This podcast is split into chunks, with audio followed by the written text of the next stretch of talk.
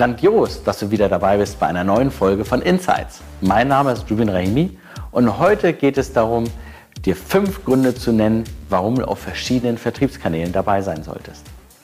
Diese Folge richtet sich heute nicht nur an jemanden, der über einen Marktplatz verkauft, weil er ein eigenes Produkt er erstellt hat und ist als Single Brand rausverkauft und mit Amazon angefangen hat oder über Amazon viel verkauft. Es richtet sich auch an die Firmen, die bisher über ganz normale B2B-Strecken verkauft haben. Eigentlich an alle, die dann sagen, ich habe dann immer mal wieder doch nochmal ein anderes Kunden, Kundenangehensmuster.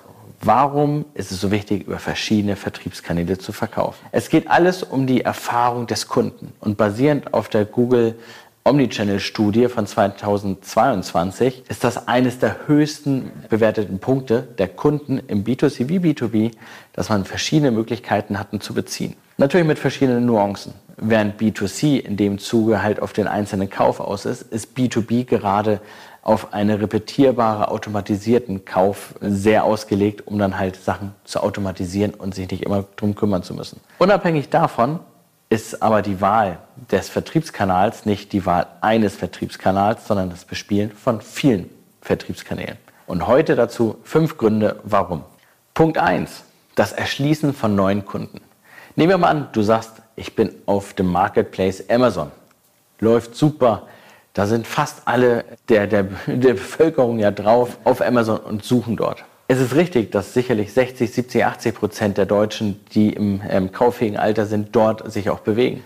Aber bewegen sie sich auch für das Thema, für das Produkt, für den Service, den du anbietest, genau dort. Und wie ist die Customer Journey? Startet die bei Amazon, startet die woanders und führt zu Amazon? Sicherlich nicht. Oder ist sie gar offline? auch ein Thema. Nicht, und desto, nicht, nicht ganz umsonst macht Cyberport halt auch Läden auf. Ähm, warum tun sie das? Ganz sicher, um neue Kunden auch zu gewinnen. Und daher ist das Eröffnen von neuen Kanälen ähm, wirklich die Gewinnung auch von neuen Kunden und neuen Kundenzielgruppen. Vielleicht auch von einer, die profitabler ist für dich. Eines der Findings aus der Google-Studie. Wenn wir jetzt aber sagen, okay, wir haben die Erweiterung, äh, die, die, die neuen Kunden ist super. Das zweite ist auch die Erweiterung der Reichweite.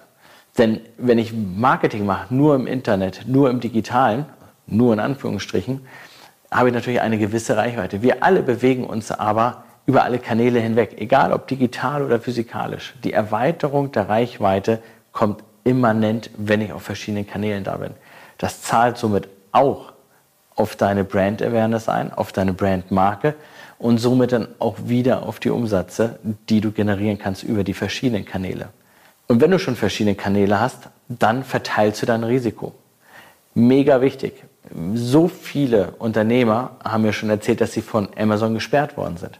Von einem Moment auf den anderen. Aus Gründen, die nicht nachvollziehbar waren.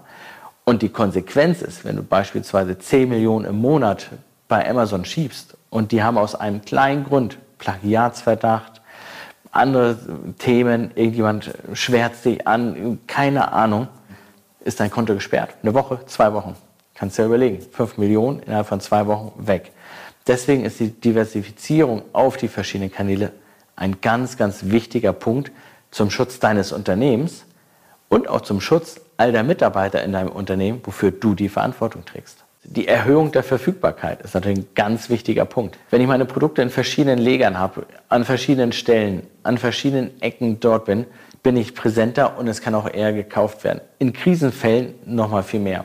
Kurze Anekdote, einer unserer Kunden, Schuhhändler, hat vor Corona die Sachen aus dem Zentrallager verschickt. Omnichannel-Funktion gab es, also Buy Online, Pickup in Store, Reserve Online und Pickup in Store. Funktionierte. Mit Corona wurde es umgebaut zu ja, Bestell online und es wird aus dem Shop geschickt. Sie hatten auf einmal ein viel größeres Leger, viele, viele Leger und konnten somit dann die Kunden weiterhin bedienen, die okay, auch ein bisschen weniger eingekauft haben, gerade Schuhe zu Corona-Zeiten, aber es passierte was und hatte auch einen positiven Effekt auf die Belegschaft, weil anstatt, dass ein Mitarbeiter auf der Fläche nichts zu tun hatte, hatte ein Mitarbeiter auf der Fläche noch einen Sinn und was zu tun. Wahnsinniger Pluspunkt für die Emotionalität des Unternehmens. Die Verfügbarkeit führt aber auch dazu, dass dann halt entsprechend gekauft wird. Gerade dann, wenn ich Bedarfskäufe habe. Und du hast halt ähm, nicht die Nichtkäufer.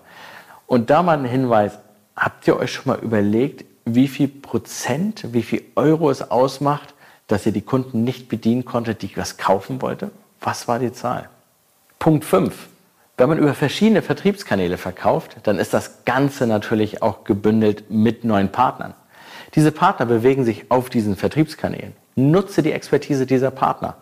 Sie sind mit dir an Bord. Sie gehen mit dir nach vorne. Und das bringt dich auch wieder nochmal ein Stücken weiter zu einer größeren ja, Sichtbarkeit, zu mehr Wachstum, auch häufigerweise zu einem höheren Profit. Auch wenn diese Partner Geld verlangen und gar nicht so wenig Geld prozentual, und ich weiß, es schmerzt, ist das doch etwas, was neue Sachen erschließt und sicherlich für euch immer nachhaltig noch gutes Geschäft generiert. All dies ist aber nicht möglich, hast du kein Team. Und das ist der sechste Punkt, eigentlich nicht ein Grund, sondern das ist das, was du machen musst. Du brauchst ein Team, du brauchst ein wirklich dediziertes Team, die sich über diese gesamte Customer Journey Gedanken macht, die sich überlegt, wie kann ich das Ganze miteinander verweben, über die Kanäle hinweg. Das wird nicht einfach passieren.